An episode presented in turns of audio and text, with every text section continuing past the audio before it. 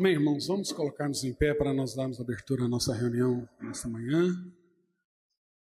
Eu queria convidá-los a abrirem as vossas Bíblias no Evangelho de João, no capítulo de número 1.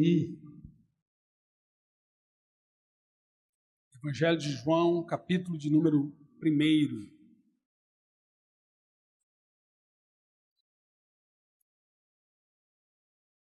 Diz assim na palavra de Deus, Evangelho de João, capítulo de número 1.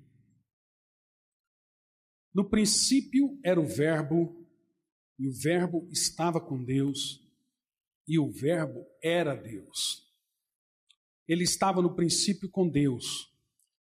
Todas as coisas foram feitas por intermédio dele, e sem ele, nada do que foi feito se fez. A vida estava nele, e a vida era a luz dos homens. A luz resplandece nas trevas, e as trevas não prevalecem contra ela. Houve um homem enviado por Deus cujo nome era João. Este veio como testemunha para que testificasse a respeito da luz, a fim de todos virem a crer por intermédio dele. Ele não era a luz, mas veio para que testificasse da luz. A saber, a verdadeira luz que, vinda ao mundo, ilumina todo o homem. O Verbo estava no mundo, o mundo foi feito por intermédio dele, mas o mundo não o conheceu. Veio para que era, para o que era seu e os seus não receberam. Aconteceu, é, mas a todos quanto receberam, deu-lhes o poder de serem feitos filhos de Deus, a saber, aos que creem no seu nome, os quais não nasceram do sangue, nem da vontade da carne, nem da vontade do homem, mas de Deus. E o Verbo se fez carne e habitou entre nós, cheio de graça e de verdade e vimos a sua glória, glória como do unigênito do Pai. Vamos orar, Senhor, nós queremos te louvar nesta manhã, Senhor. Nessa semana que se inicia, nessa semana que se inicia, nós queremos glorificar o teu nome. A nossa vida é tua. Fomos criados para o louvor da tua glória. Espírito Santo, que nesta manhã o Senhor possa falar conosco Abra os olhos do nosso coração, Senhor. Abra os olhos do nosso coração. Que nosso espírito seja alimentado nesta manhã. Precisamos do verdadeiro pão do céu, do pão vivo, do pão que alimenta a nossa alma, do pão que dá sentido à vida. Nós estamos aqui, Senhor, para em família adorar o Teu nome, glorificar o Teu nome exaltar-te, Senhor, na beleza da tua santidade. Essa é a nossa oração, Senhor. Revela-nos a tua vontade e recebe o louvor da tua igreja. Aleluia. Vamos cantar esse cântico. O Senhor Jesus é adorado neste lugar, nesta manhã. O Senhor Jesus é glorificado na sua vida, na nossa vida nesta manhã. Digno é o Senhor.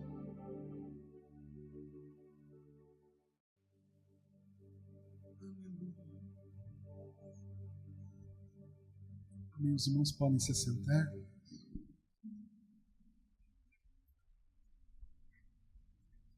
Bom dia, igreja. alegria do Senhor é a nossa força, amém? Nós cantamos aqui uma coisa, uma coisa muito séria, né?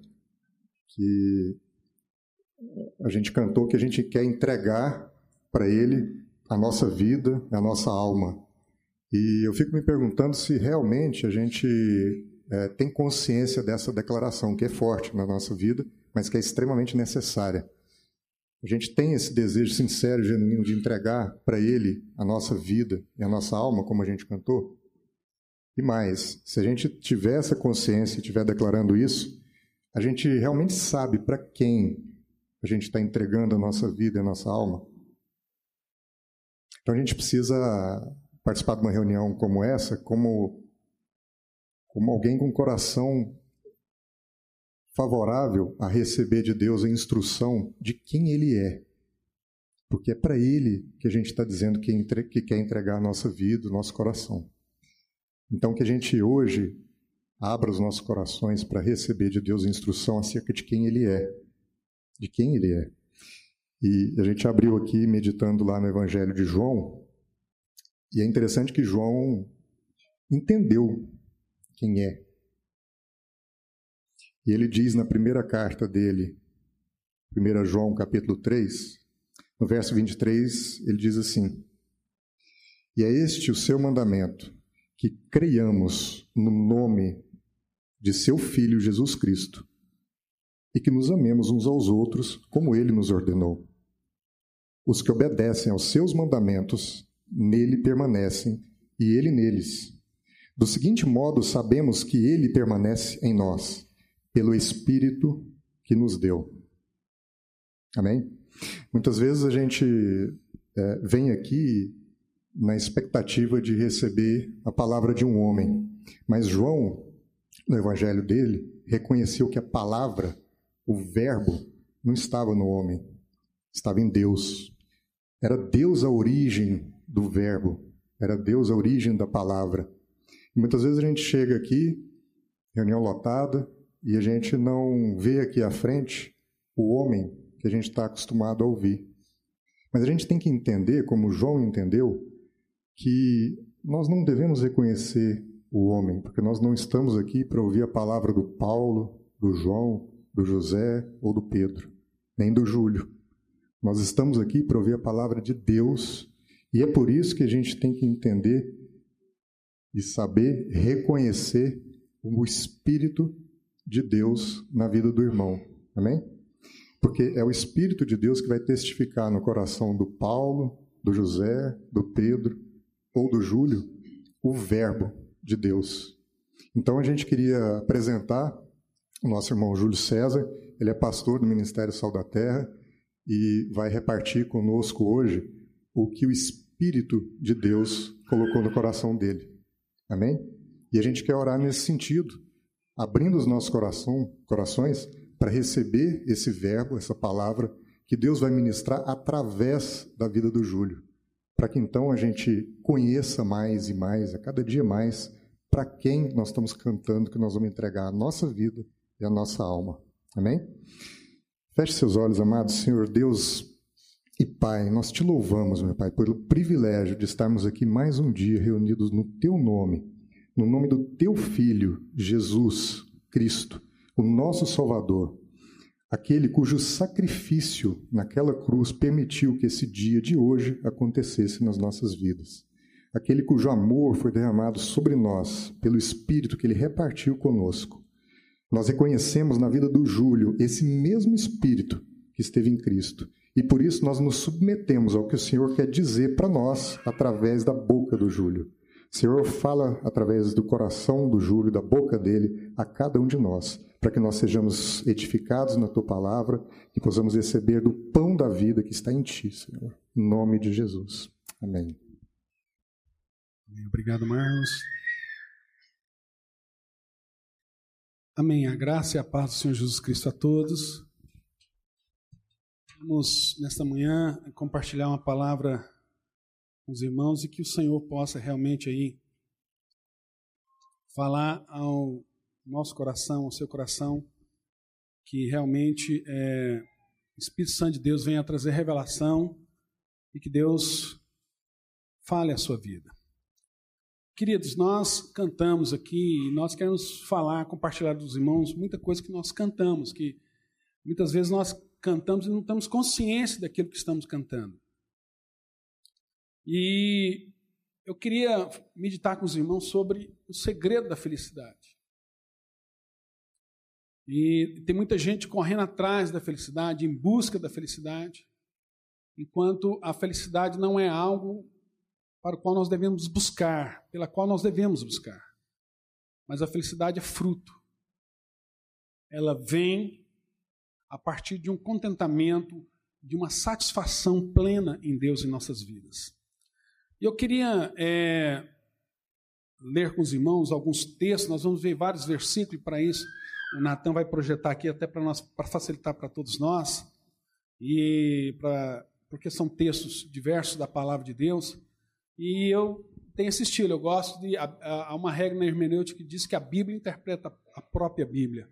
Nós queremos juntos aprendermos aqui com a palavra de Deus. Então, em primeiro lugar, lá em Apocalipse, no capítulo 4, versículo de número 11. Está sendo projetado aqui nos monitores, que diz assim: falando do Senhor Jesus: Digno és, Senhor, de receber a glória e honra e poder, porque tu criaste todas as coisas e por tua vontade são e foram criadas. É o livro de Apocalipse falando de Jesus Cristo. O Senhor é digno de receber a honra. O Senhor é digno de receber a glória, o louvor, o poder. E a Bíblia diz que porque Jesus Cristo criou todas as coisas. E eu queria trazer uma ilustração e vou tentar fazê-lo de forma simples, apesar que não tem como de nós falarmos de Deus, é, é, o nosso entendimento não consegue é, captar, entender, mas nós queremos dar uma ilustração de como tudo isso aqui aconteceu. Porque quando nós falamos de Deus, nós estamos falando de Deus em sua plenitude, nós estamos falando de Deus Pai, Deus Filho e Deus Espírito Santo. E a maior expressão de Deus, a maior a, a forma que nós mais podemos entender de Deus é que Deus é uma família. Deus Pai, né? Deus Espírito Santo, que tem esse papel feminino na Trindade. Você pode ver que todas as atribuições femininas são atribuídas à, à pessoa do Espírito Santo. Quando você vê o Espírito Santo, sempre a ação do Espírito Santo ela é, essa ação, é, essa parte feminina de Deus. Você pega desde o versículo 1 de Gênesis, quando fala assim, que e no princípio criou Deus os céus e a terra, e a terra era sem forma e vazia, e o Espírito de Deus pairava sobre a face das águas, sobre o abismo. Essa expressão pairar, é, no hebraico, é a mesma expressão de que, que é usada para uma galinha que choca os ovos. O Espírito Santo estava ali como que chocando para que todas aquelas coisas venham a existir. É a mesma expressão usada no Novo Testamento, lá em grego, quando Maria, é, o anjo vem anunciar a Maria acerca da, da gravidez de Maria, e Maria pergunta para o anjo: fala, mas como é que eu posso é, estar grávida se eu não conheço o homem?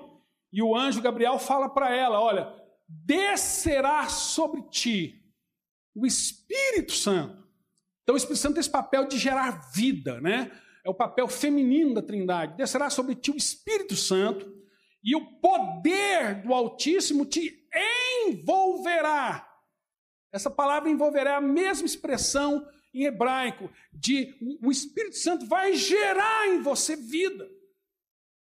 Então, nós vemos a, a, o Espírito Santo com esse papel feminino e Jesus Cristo de filho o Filho e o, o, Criador de todas as coisas. Muitas vezes nós achamos que o Criador é o Pai, mas na Trindade nós entendemos, a Bíblia fala para nós que o papel de criar não é do Pai. O papel de criar é o papel do Filho. Então todas as coisas foram criadas por Ele. Ele criou todas as coisas. Tanto é que no, no começo da igreja, ah, a igreja, quando ia falar de Deus, ia falar de trindade, ela usava uma expressão que talvez muitos de vocês vão lembrar agora. Os nossos pais, no começo, quando eles iam falar de Deus na sua plenitude, eles não usavam esse nome trindade.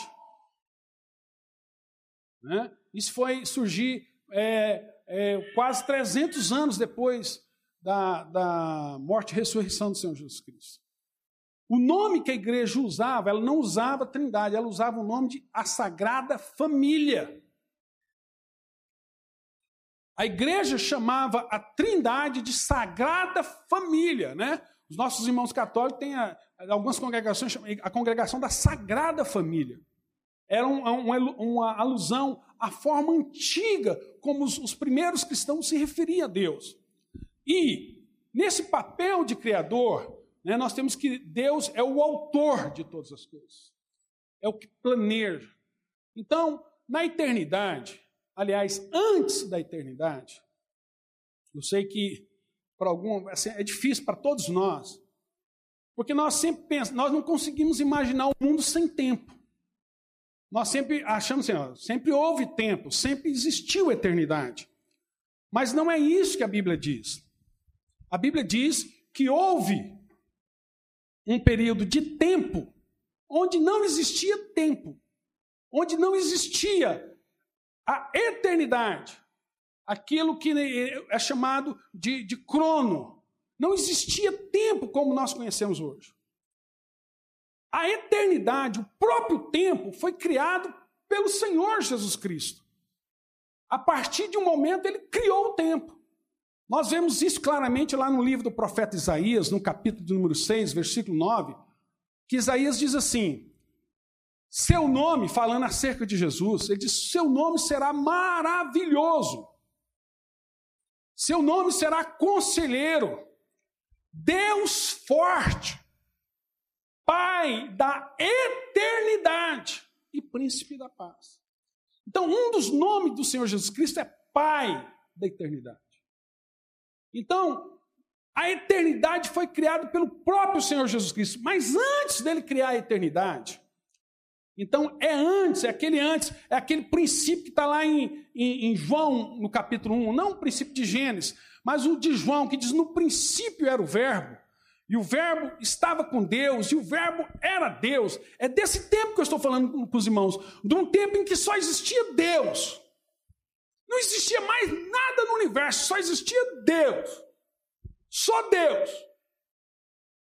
E muitas pessoas ficam questionando assim, mas como é que surgiu Deus? Né? Eu, a gente faz essas perguntas, mas de onde veio Deus? Irmão, Deus não veio de lugar nenhum. Deus sempre existiu. Ele é o autor da vida. Então Deus, a Bíblia diz que Ele é. Ele sempre existiu. Nunca houve um, um lapso de tempo, um período de tempo, um fiat lux, né? Onde Deus não tivesse existido. Deus sempre existiu e Deus criou o tempo. Então, na, antes dele criar o tempo, né, naquele quando João está falando no capítulo 1 ali, ele diz que no princípio era o verbo, e o verbo estava com Deus, e o verbo era Deus. Naquele tempo, um dia, vamos imaginar, eu quero exercitar a imaginação dos irmãos. Um dia ali sentado à mesa, Pai, Filho Espírito Santo, chega Deus Pai. E Deus Pai chega e fala: Olha, eu tenho algo para compartilhar com vocês. Eu trouxe aqui um projeto que eu queria compartilhar com vocês, Espírito Santo, Filho. Eu queria compartilhar algo com vocês. E ele colocou na mesa ali um grande projeto. Um projeto que falava da criação do homem. Nesse projeto lá atrás, nesse projeto, estava incluso ali a criação de anjos, das hostes celestiais, arcanjos, querubins, serafins. Estava incluso ali o universo, sol, lua, estrelas, sistemas solares. Estava incluso ali o seu nome. Estava incluso ali o nosso nome. Então você não é obra do acaso como tentam falar para você. Você não é fruto de uma sopa galáctea, uma mistura de, de, de proteínas, do acaso. Você é fruto de um plano desenvolvido e elaborado na mente de Deus Pai. Então, lá naquele espaço de tempo onde não havia tempo, Deus te conheceu, Deus te projetou, Deus te escolheu. E, para cumprir os desígnios dele, ele criou, que era, éramos nós. Qual que era o projeto de Deus? Havia apenas a trindade, a Sagrada Família, Pai, Filho e Espírito Santo. E qual que era o desígnio de Deus? Aumentar a família. O que, que Deus queria? Aumentar a família. E para aumentar a família, então Deus trouxe um plano. E nesse plano, ia fazer com que Jesus Cristo, que era o Filho unigênito, o único Filho de Deus, deixasse de ser o Filho unigênito e se tornasse o Filho primogênito, ou seja, o filho mais velho o modelo, a forma. Então, quando ela apresentou aquele projeto, o Espírito Santo olhou assim e falou: tremendo, isso aqui é fantástico, isso aqui é maravilhoso. E o filho também, não, meu Deus, isso aqui é fantástico. Como é que vai ser isso? E tal, eles foram conversando. O Espírito Santo falou assim: olha, esses seres que nós vamos criar aqui, para fazer parte da nossa família, vão ser seres dotados de livre agência. Eles, eles terão a oportunidade de se rebelarem. Como será isso? E o pai falou: não, verdade. Eles, nós temos que criar seres morais. Seres morais já se pressupõe seres responsáveis. São seres responsáveis. E aí o filho disse assim: olha, mas se nós criarmos esses seres, eles poderão se rebelar contra nós. Eles vão se levantar contra nós. Haverá essa possibilidade. E ele disse, e o pai falou: é verdade. Para criar seres assim, nós corremos o risco, né? E claro, vai acontecer. Eles vão se rebelar contra nós. E aí, o Espírito Santo fala: mas se for para criarmos seres que vão se rebelar contra nós, não faz sentido criarmos.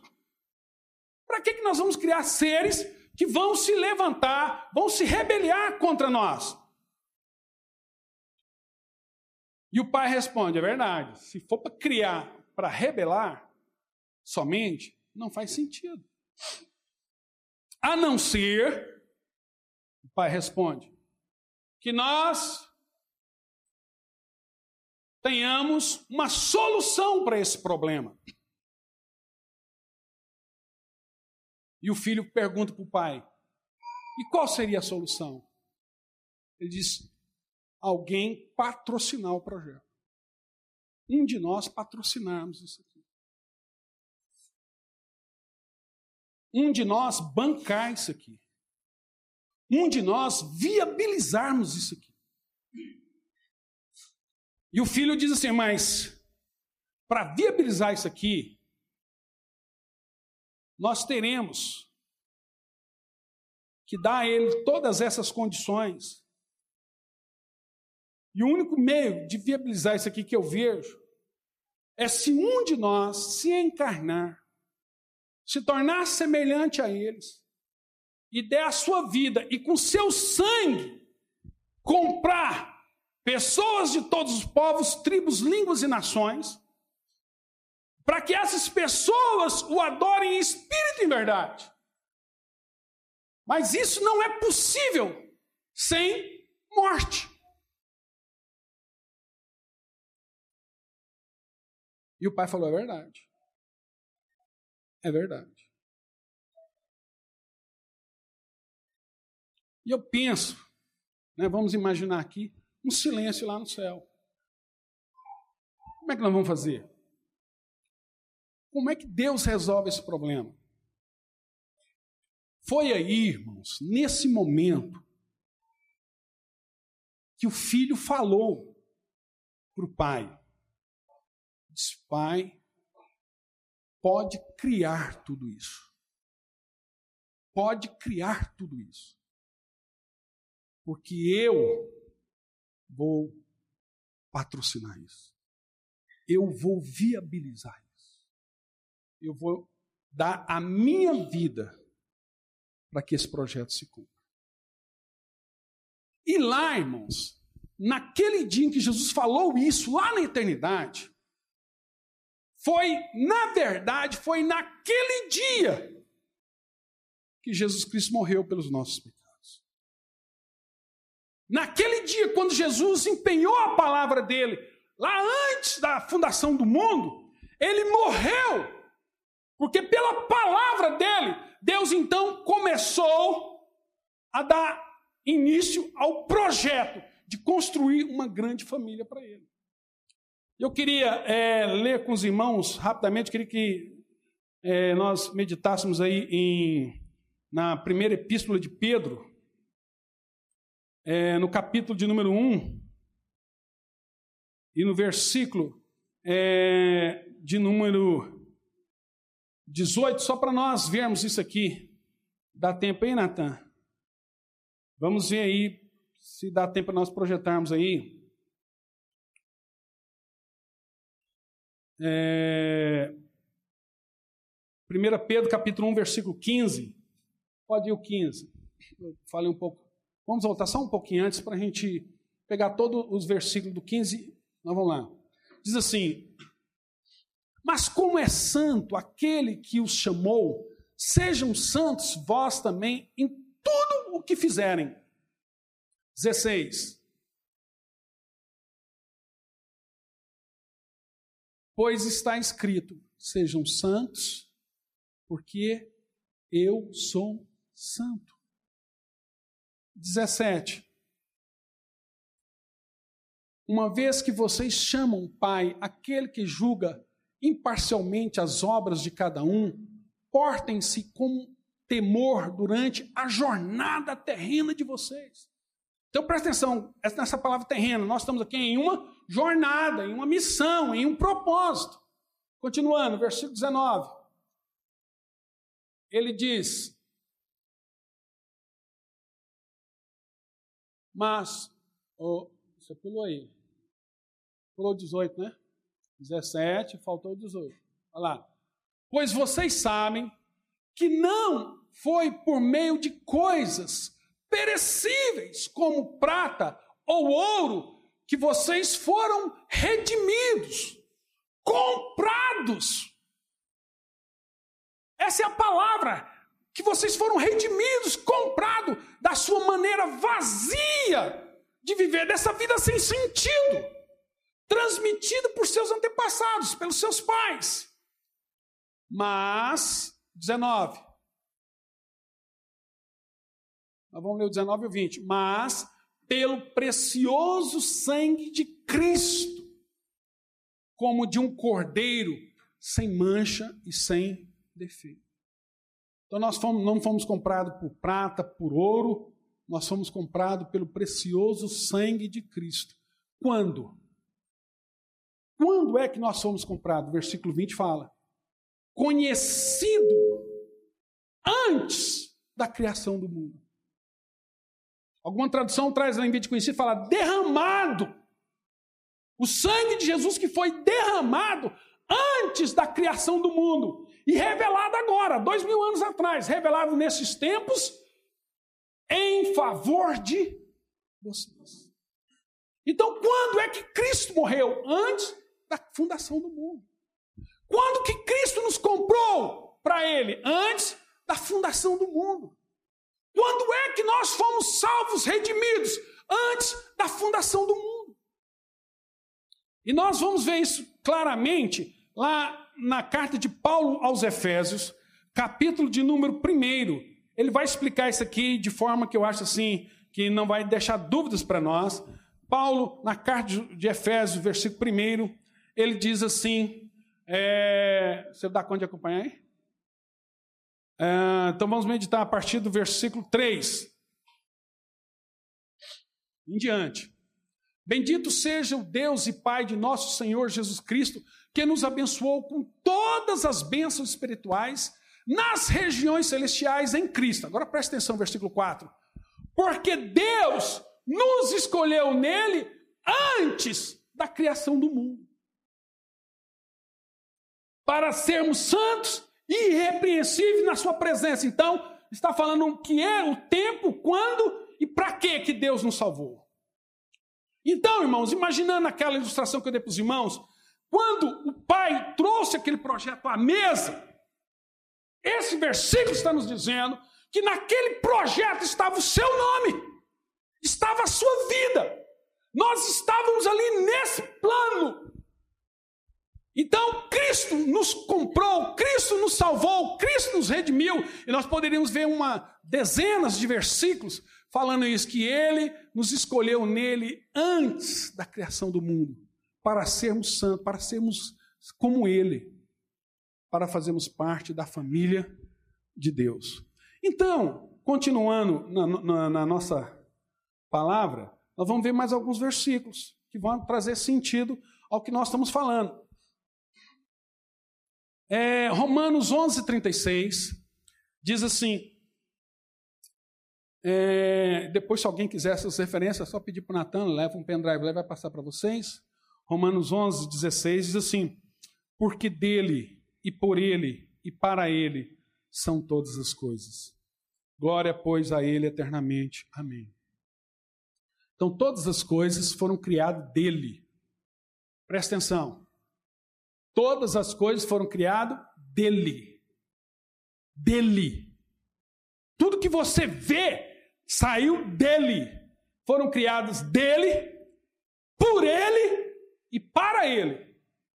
Então você foi criado de Deus, por Deus e para Deus. Então a sua vida não é sua. A sua vida tem um plano, a sua vida tem um projeto, a sua vida tem um propósito. Você foi criado de Deus, por Deus e para Deus. Versículo é, em Efésios 1, versículo 11 e 12, Diz assim: Nele também fomos escolhidos, tendo sido predestinados conforme o plano daquele que faz todas as coisas segundo o propósito da sua vontade. Continuando, a fim de que nós, os que primeiro esperamos em Cristo, sejamos para o louvor da sua glória. Então nós fomos criados para o louvor e para a glória de Deus. A minha vida, a sua vida tem que glorificar Deus. É uma vida que tem que ter sentido, tem que ter significância. Colossenses 1,16, Paulo diz: tudo foi criado por ele e para ele. Em 1 Coríntios capítulo 8, versículo 6, preste atenção que diz, a palavra de Deus diz em 1 Coríntios capítulo 8, versículo de número 6. Diz assim, 1 Coríntios capítulo 8, versículo 6. Todavia, para nós há um só Deus. Presta atenção. Todavia, para nós há um só Deus. Quantos deuses existem, meu irmão? Quantos deuses existem? Um. Há um só Deus. Quem? O Pai. De quem é tudo e para quem nós vivemos. Então, para que, que nós somos criados? Para vivermos para Ele, para sermos dele, para que Ele pudesse depositar em nós o seu amor, a sua fidelidade, para que em nós, recebendo o amor de Deus, pudéssemos corresponder esse amor amando acima de qualquer coisa. Então diz o texto: todavia para nós há um só Deus, grave isso no seu coração. Para nós há um só Deus, ainda que no mundo existem muitos deuses. Para nós há um só Deus, o Pai, de quem é tudo e para quem nós vivemos, e um só Senhor. Há um só Senhor, há um só dono, um só é, Senhor sobre as nossas vidas: Jesus Cristo pelo qual são todas as coisas e nós por eles. Irmão, deixa esse versículo entrar no seu coração. Há um só Deus, o Pai, e há um só Senhor, Jesus Cristo. Se nós entendermos a realidade desse texto, irmãos, muitos dos nossos problemas, a forma como nós, nós reagimos a problemas, vão fazer é, toda a diferença. Lá em é, Isaías 43, versículos 6 e 7 diz assim: Direi ao norte, dá, e ao sul, não retenha. Trazei meus filhos de longe e minhas filhas das extremidades da terra. Olha aqui, irmãos. Lá em Israel, há, há três mil anos atrás, uma profecia dizendo, falando de nós: Trazei meus filhos e minhas filhas das extremidades da terra, a todos que são chamados pelo meu nome e os que criei para minha glória, e os formei, e também os fiz. Todos nós fomos criados por Ele, somos seus filhos, somos seus filhos, diz a palavra de Deus. Continuando, ele fala em, em é, 1 Coríntios 10, 31. Ele diz assim: Portanto, quer comais, quer bebais, ou façais outra qualquer coisa, fazei tudo para a glória de Deus. Viver uma vida que glorifica a Deus. E como é que a nossa vida glorifica a Deus, irmãos? Porque naquele dia, preste atenção, naquele dia lá na eternidade, Deus só não colocou o meu nome e o seu nome. Nós precisamos entender isso. Naquele dia não foram só os nossos nomes que foram escritos ali. Mas foi escrito também ali a nossa vocação, a nossa carreira. O que que Deus esperava de mim? O que que Deus queria de você? O Salmo 139, o salmista Davi fala, fala isso, né? Todos os meus dias foram escritos no teu livro. Há um livro na presença de Deus que tem a minha história, tem a sua história, tem a nossa jornada, tem a nossa trajetória. Há um livro com tudo aquilo que Deus planejou para mim. A isso a Bíblia chama de vocação, de completar a carreira, de você saber o que, que Deus quer de você. Então, o seu maior desafio, querido, deixa eu falar algo, algo forte para você hoje. O nosso maior desafio, irmãos, é descobrirmos o que que Deus tem para mim. O que que Deus traçou para mim? Qual que é o meu destino? Qual que é a minha vocação? Para que que ele me fez? Quando Deus te fez, Deus tinha algo em mente.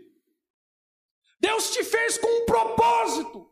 Deus te fez, quando Deus te fez, Ele planejou algo para você. Então, qual que é o nosso desafio? Onde nós devemos colocar o nosso maior peso, a nossa maior busca?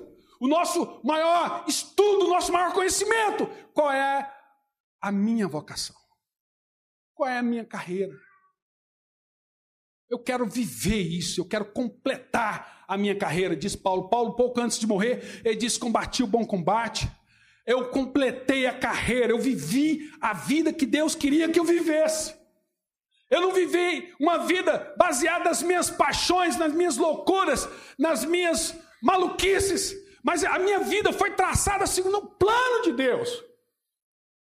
Deus queria algo de mim e eu posso é, glorificá-lo sabendo que o que Deus planejou para a minha vida antes da fundação do mundo, eu cumpri.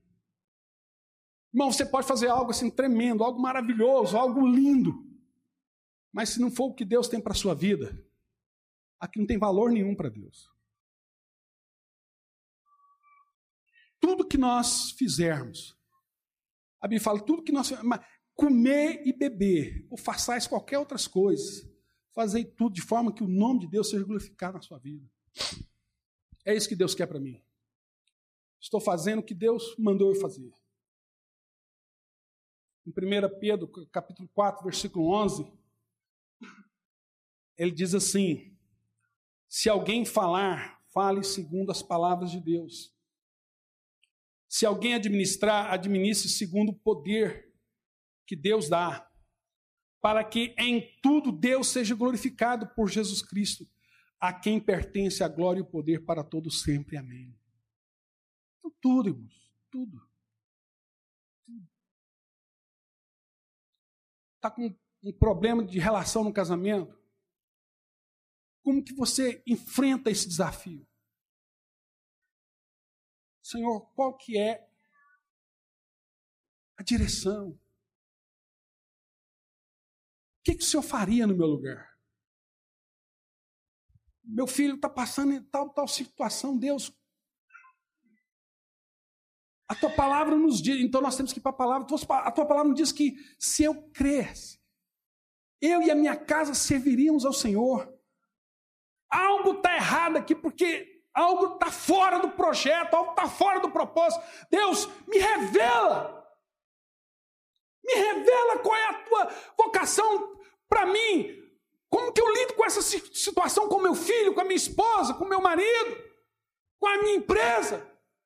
Qual é a tua vontade? Qual é a tua direção? Como que eu posso lidar com essa situação, Deus? Qual é a palavra, qual é a revelação que o Senhor tem para a minha vida?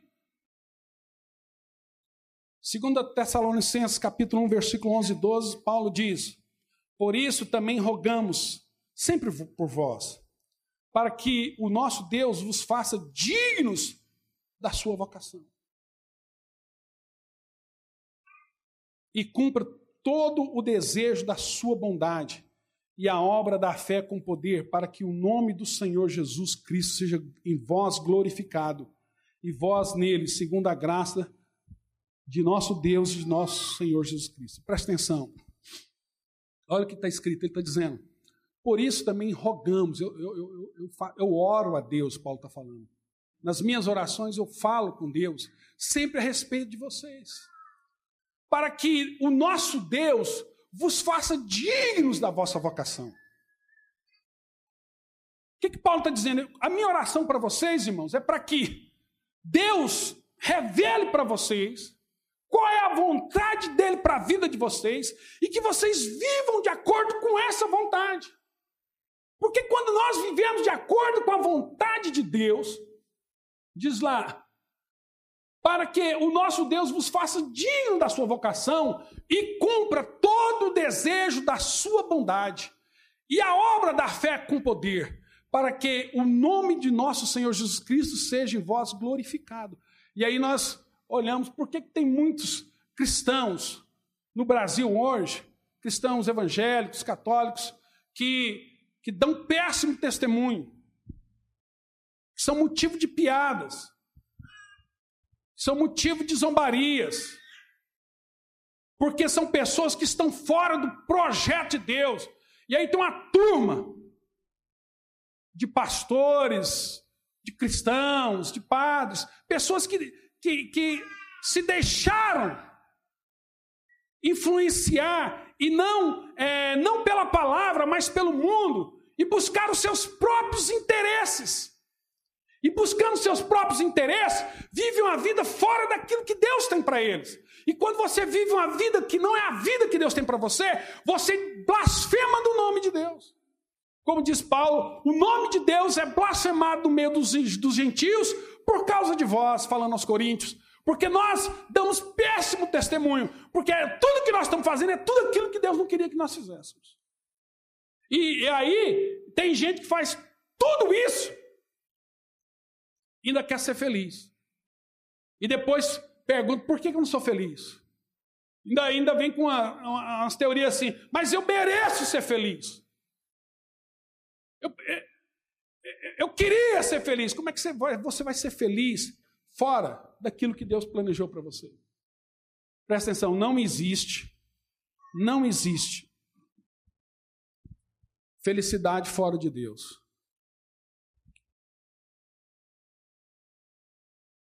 Isso é impossível, isso não existe. É a mesma coisa eu falar para você assim: olha, desenha para mim um círculo quadrado.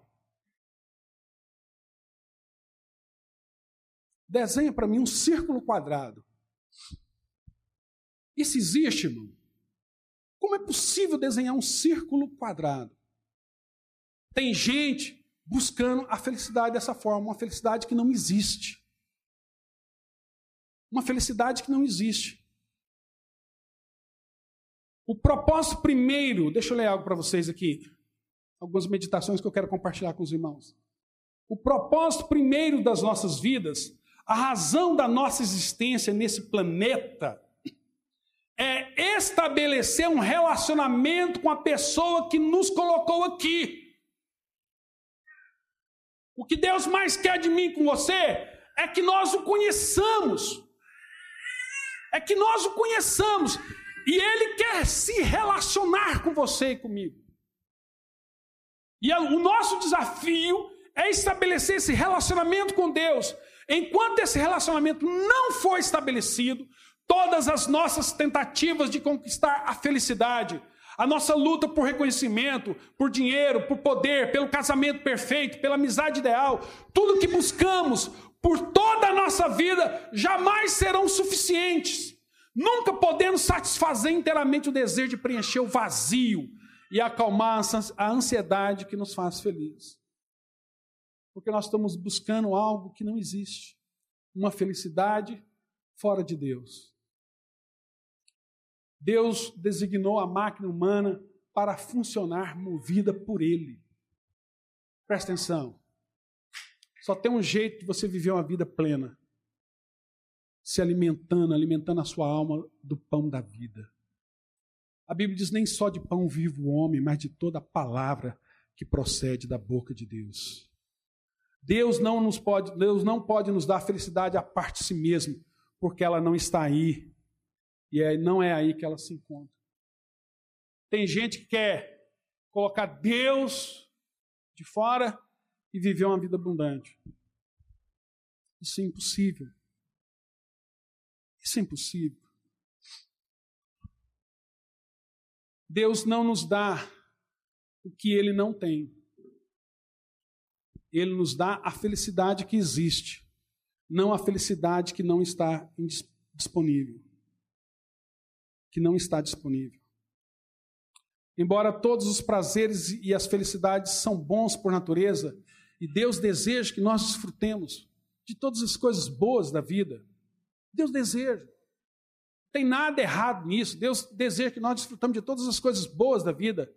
Entretanto, Ele não deseja que desfrutemos independente dele. Muito menos que venhamos a preferi-los em detrimento dele. E eu quero encerrar dizendo algo para os irmãos que eu quero que você grava no seu coração. Quando as coisas primárias são postas em primeiro lugar, as coisas mais importantes são colocadas em primeiro lugar, as coisas secundárias não são suprimidas, elas são promovidas. Quando as coisas primárias são postas em primeiro lugar, as coisas secundárias não são suprimidas, mas são promovidas. Você jamais conseguirá amar a sua família plenamente, sem que no seu coração você ame a Deus acima de todas as coisas. Só um homem que conhece a Deus plenamente e o ama de todo o coração é capaz de amar verdadeiramente a sua esposa os seus filhos. Só um homem, uma mulher que ama a Deus, acima de tudo, que busca a relação com Deus, em primeiro lugar, pode desfrutar plenamente de todas as outras coisas. Jesus falou isso, né? Buscai primeiro o reino de Deus. Buscai primeiro aquilo que agrada a Deus. Buscai primeiro aquilo que dá prazer a Deus. O salmista diz: deleita-te no Senhor, e Ele satisfará os desejos do teu coração. Ou seja, dê prazer ao Senhor. Viva uma vida que você alegre o coração de Deus, que Deus realmente, como diz é, na bênção é, sacerdotal do Velho Testamento, né, a bênção de Arão dizia o seguinte: que o Senhor te abençoe e te guarde e que o Senhor faça resplandecer o seu rosto sobre ti e te dê a paz. Aquela expressão que o Senhor faça resplandecer o seu rosto sobre ti, sabe o que quer dizer aquilo em hebraico? Que o Senhor, quando olhar para você, ele possa se alegrar, a ponto que ele sorri. Mas a, a palavra sorriso ali é um sorriso de, de gargalhada, de prazer. como você está brincando com o seu filhinho ali, e algo que ele faz ali te agrada e você ri, não consegue parar de rir. Então a expressão que o Senhor faça resplandecer o seu rosto a ti é que você dê prazer a Deus. Era assim que no Antigo Testamento o sacerdote abençoava as pessoas. Olha, que você possa viver uma vida que dê prazer a Deus, que Deus possa sorrir quando olhar para você.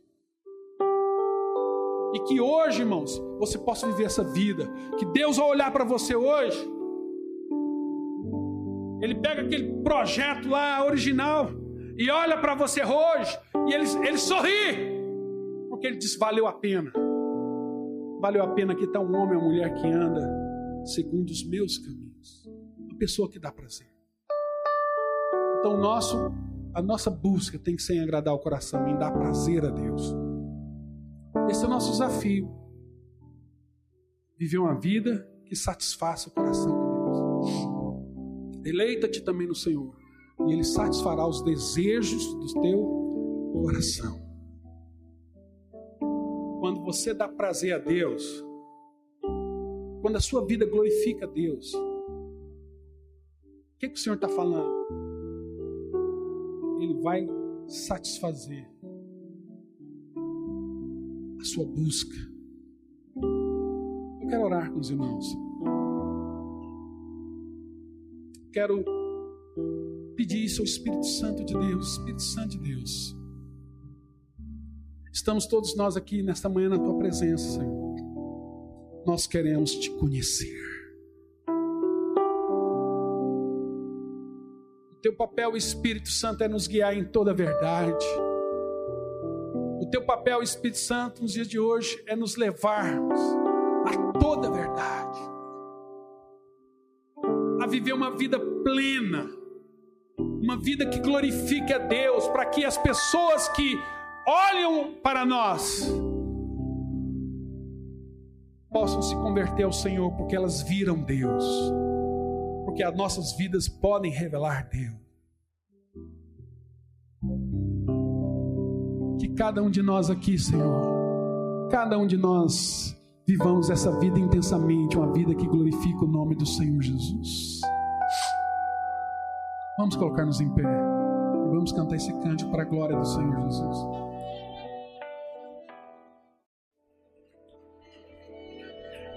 Espírito Santo de Deus, guia-nos na tua vontade, Senhor. Guia nos teus caminhos. Nós não queremos andar nos nossos caminhos. Nós não queremos que o Senhor abençoe os nossos caminhos. Mas nós nos queremos e te pedimos nesta manhã, Espírito Santo, ensine a andar nos teus caminhos a viver uma vida que glorifique o nome do Senhor Jesus Cristo.